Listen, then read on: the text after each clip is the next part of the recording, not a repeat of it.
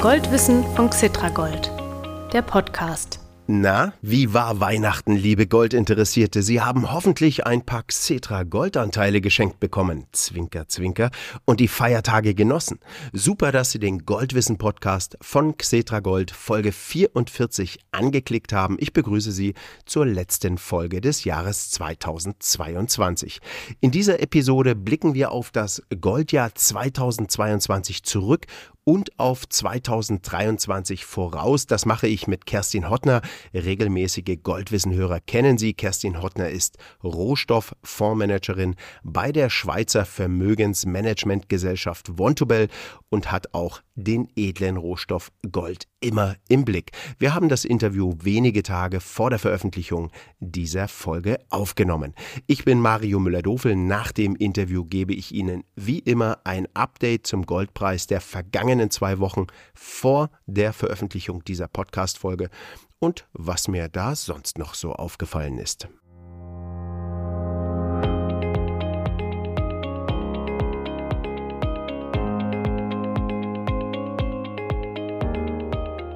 Kerstin Hottner, Hallihallo, schön, dass Sie da sind. Hallo, Herr Müller-Dofel, schön, dass ich dabei sein kann. Ja, dann legen wir mal wieder los. Frau Hottner, wie hat sich denn der Preis für die Feinunze Gold, also für 31,1 Gramm, im Jahr 2022 an der Börse entwickelt? Ja, dieses Jahr war ganz schön turbulent für Gold. Wir haben einige extreme Werte gesehen. Im März hat ja Gold an das Allzeithoch von 2020 so fast, ist so fast dran gekommen. Wir waren hier nämlich fast bei 2050 US-Dollar. Das war natürlich die Zeit, in der Russland in die Ukraine einmarschiert ist. Und da viele Investoren eben zu der Zeit nach sicheren Anlagen gesucht haben. Ja, aber danach ist es eigentlich kontinuierlich nach unten gegangen, bis wir dann Anfang November fast bei 1600 Dollar waren ja, danach ist so eine kleine Erholung gekommen bei Gold, aber auch bei anderen Anlageklassen. Und Gold hat sich danach positiv entwickelt.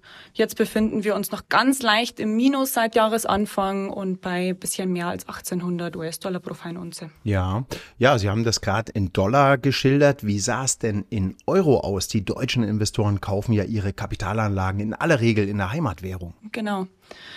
Ja, in Euro ist es tatsächlich viel besser gelaufen nämlich in der Zeit zwischen März und November, in der Gold in US-Dollar jeden Monat einen Monatsverlust von zwei bis drei Prozent verzeichnet hat, ist es in Euro eigentlich weitestgehend stabil geblieben in dieser mhm. Zeit.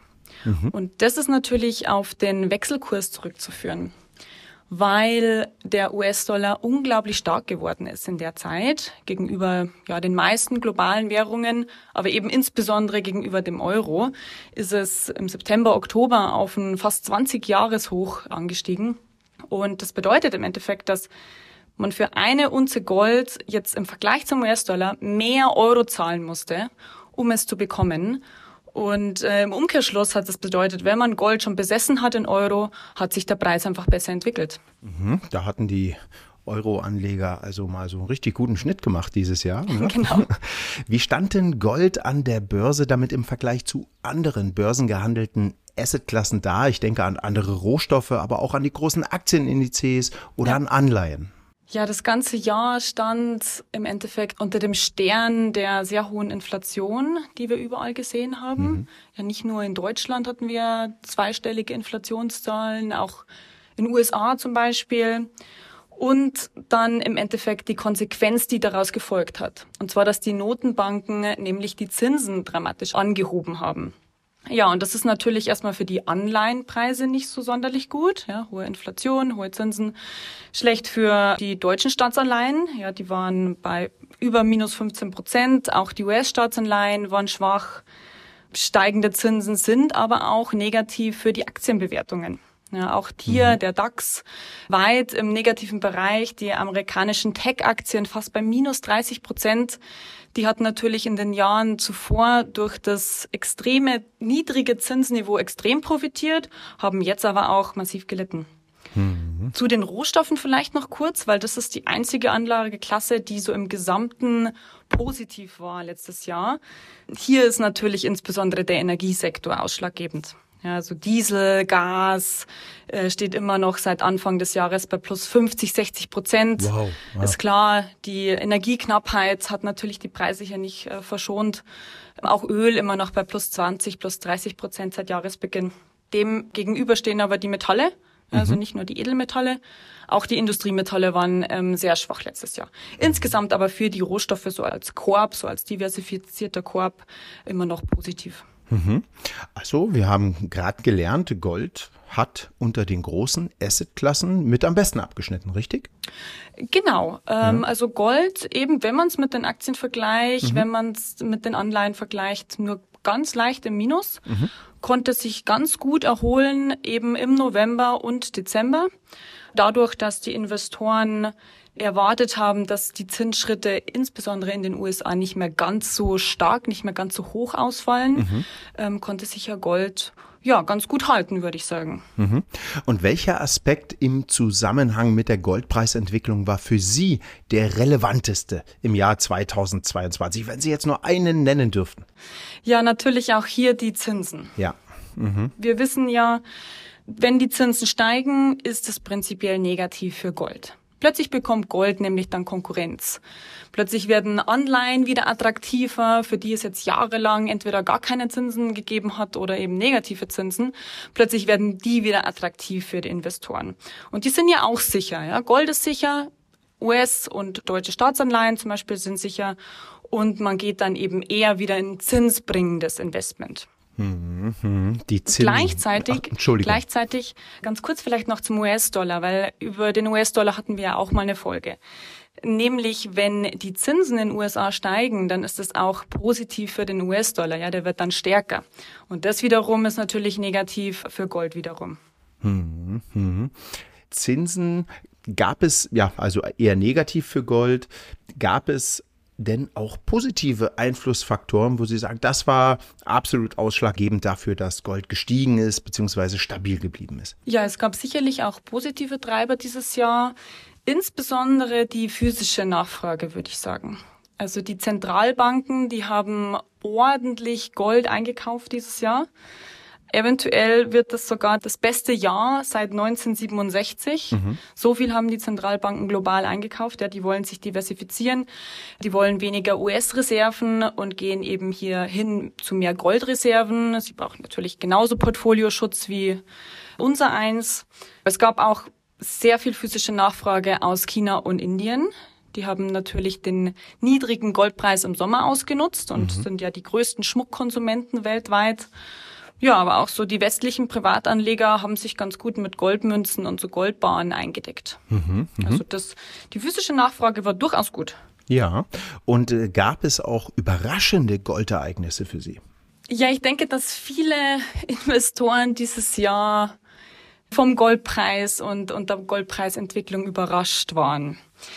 Es gab eben die eine Gruppe der Investoren, die insbesondere auf die Zinsen, auf die realen Zinsen schauen, die ja dramatisch angestiegen sind und eher negativ und natürlich sehr negativ für Gold sind. Für die ist Gold gar nicht genug gefallen. Mhm. Ja, weil wenn man das mit den letzten Jahrzehnten vergleicht, dann ist Gold immer viel, viel mehr gefallen, wenn die realen Zinsen in dem Ausmaß angestiegen sind. Ja, und dann gab's noch die andere Gruppe, die gedacht hat, naja, aber wir haben so hohe Inflationszahlen, warum steigt denn Gold nicht mehr? Gold ist doch Inflationsschutz. Warum, warum passiert hier nicht mehr? Also ich denke, beide hatten wahrscheinlich so ein bisschen recht. Ja. Gold hätte vielleicht, wenn man nur auf die Zinsen schauen würde, mhm. noch viel mehr fallen müssen. Aber eben der Gegenpart, die physische Nachfrage, aber auch die hohe Inflation hat hier dafür gesorgt, dass Gold nicht noch mehr fällt und hat Gold bisschen Stützung gegeben. Mhm. Ja, und vielleicht liegt es auch ein bisschen daran, dass ja Gold auch in den vergangenen Jahren ordentlich gestiegen ist und da gab es noch keine so hohe Inflation wie heute, oder? Ja, mhm. ja, absolut. Okay. Ähm, was glauben Sie, Frau Hottner, wo wird der Goldpreis in einem Jahr, also Ende 2023, ungefähr notieren? Ja, das ist immer ganz schwierig, sich auf so eine Zahl festzulegen. Ich bin aber sehr positiv gestimmt mhm. gegenüber Gold fürs nächste Jahr. Ich könnte mir durchaus vorstellen, dass Gold auf 1900, 1950 ansteigen könnte bis Ende nächsten Jahres. Mhm. Und wie kommen Sie darauf? Warum glauben Sie das, dass das passieren könnte? Ja, das ist alles sehr, sehr verbunden mit dem, was die Notenbanken und hier natürlich insbesondere die US-Notenbank Fed, was die tun oder was die nicht tun. Sie werden jetzt wahrscheinlich in den nächsten Sitzungen die Zinsen noch weiter anheben, aber irgendwann nächstes Jahr wird es zu Ende sein. Irgendwann müssen Sie eine Pause einlegen, um einer Rezession und einer ja, Einbruch auf dem Arbeitsmarkt entgegenzuwirken. Das heißt, irgendwann werden sie aufhören, die Zinsen anzuheben und irgendwann werden sie sie sogar senken müssen. Mhm. Die Frage ist natürlich jetzt, wann wird das sein? Ja, die große Timing-Frage. Wann kann man in Gold einsteigen? Wann wird das passieren? Weiß natürlich keiner. Ja, es bleibt abzuwarten, wie die Inflation sich entwickelt, wie die Arbeitsmarktdaten, die momentan immer noch sehr, sehr, sehr positiv sind, wie die sich entwickeln. Und auf das wird die Notenbank genauso schauen und darauf eben reagieren. Es wird natürlich immer wieder Gegenwind für, den, mhm. für den Goldpreis geben. Aber es gibt sicherlich dann immer wieder Möglichkeiten, bei Gold einzusteigen und dann sich eben so zu positionieren mit dem Hintergedanken, dass die Notenbank irgendwann nächstes Jahr pausieren muss mhm. in ihrem Straffungszyklus. Mhm. So, das heißt, äh, dagegen sprechen, also dagegen, dass Ihre Prognose äh, von heute ist ja auch immer eine Momentaufnahme, dass sie aufgeht, dagegen sprechen könnte, dass eben doch die Zinsen stärker angehoben werden. Gibt es noch weitere Sachen, die dagegen sprechen könnten, dass Ihre Prognose passt? Genau, also es könnte natürlich alles komplett anders kommen. Ja, man äh, in einem Jahr kann sehr viel passieren. Klar. Und zum Beispiel könnte die Fed auch einfach hart bleiben und die Zinsen anheben auf, also momentan sind wir ja bei ja, knapp viereinhalb Prozent. Mhm. Die könnten die noch weiter anheben im nächsten Jahr auf fünf. Manche denken sogar vielleicht über fünf Prozent. Und dann könnten die da einfach bleiben. Und das ist natürlich nicht so gut für Gold. Und jetzt wird's ganz kurz technisch, ja. weil wenn nämlich die Inflationsrate sinkt und gleichzeitig die Zinsen aber hoch bleiben, dann würden die realen Zinsen, die ja die Differenz davon sind, weiter ansteigen. Und die realen Zinsen sind einfach nach wie vor langfristig der wichtigste Treiber für Gold. Und das wäre natürlich negativ für Gold. Ja, weil es wieder viele Investoren dazu führen könnte, sich an Anleihen zu wenden, an andere Anlageklassen zu wenden, weil die mehr zinsbringend sind als eben Gold.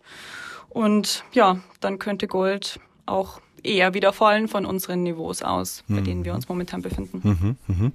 Seit dem Jahr 2000, jetzt gucken wir noch mal ganz kurz, ganz weit zurück. Seit dem Jahr 2000 hat der Goldpreis an der Börse um mehr als 500 Prozent zugelegt. Das ist ja schon ein sehr langer Aufwärtstrend, wenn man das per Saldo mal betrachtet. Gab natürlich auch eine gewisse Schwankungsbreite zwischendurch. Glauben Sie, dass dieser langfristige Aufwärtstrend, dass der noch weitergeht und zwar über 2023 hinaus? Ja, gute Frage. Ich habe nur gute Fragen immer. Ne? Also der Goldpreis hat natürlich über die letzten Jahrzehnte, Jahrhunderte ordentlich zugelegt. Da mhm. gebe ich Ihnen absolut recht. Aber man muss schon auch sehen, dass es immer wieder Schwächephasen gab, die jahrelang angehalten haben, ja, die also über mehrere Jahre hinweg. Aber allgemein denke ich, Gold wird immer als Diversifikationsmittel und Portfolioschutz und Inflationsschutz benötigt werden. Und deswegen ja, wird Gold auch langfristig weiter unterstützt bleiben, denke ich. Ja, vielen Dank, Kerstin Hottner. Dann lassen wir uns mal überraschen. Jetzt wünsche ich Ihnen aber erstmal einen guten Rutsch ins neue Jahr. Wir hören uns dann 2023 bald wieder. Dankeschön. Und jetzt kommt auch noch das letzte Goldkurs-Update des Jahres, liebe Goldwissen-Podcast-Hörerinnen und Hörer. Gleich geht's los.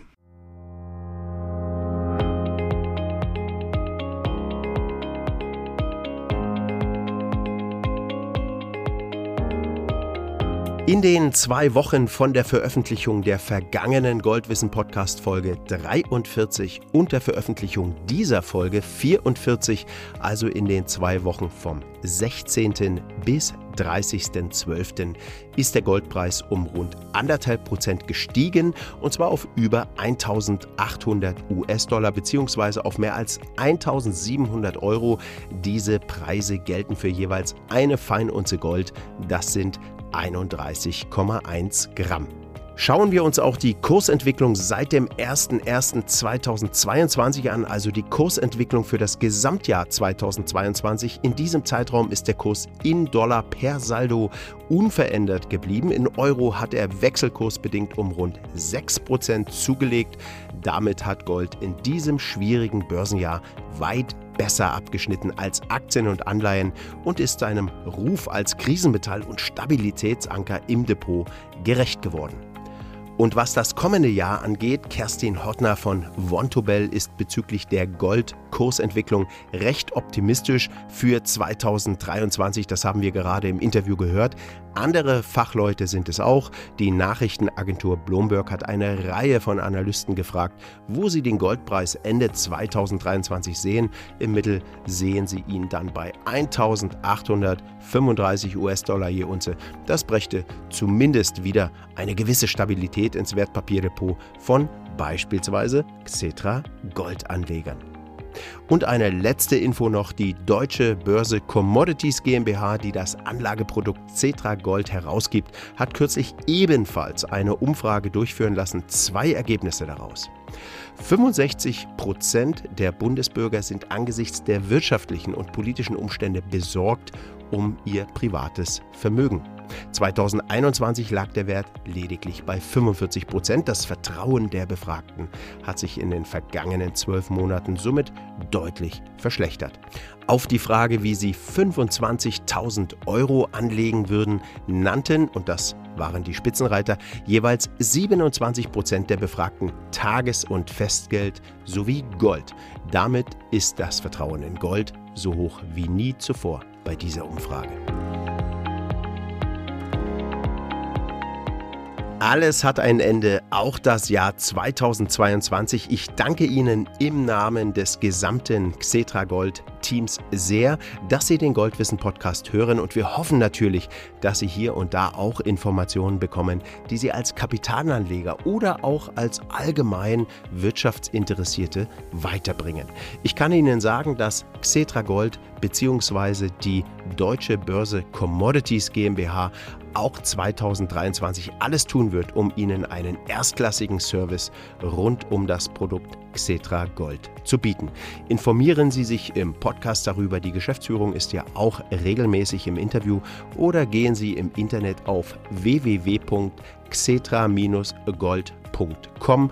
Dort unter dem Menüpunkt Gold News finden Sie auch den Podcast, sollten Sie ihn dort und nicht über eine Podcast-App hören wollen.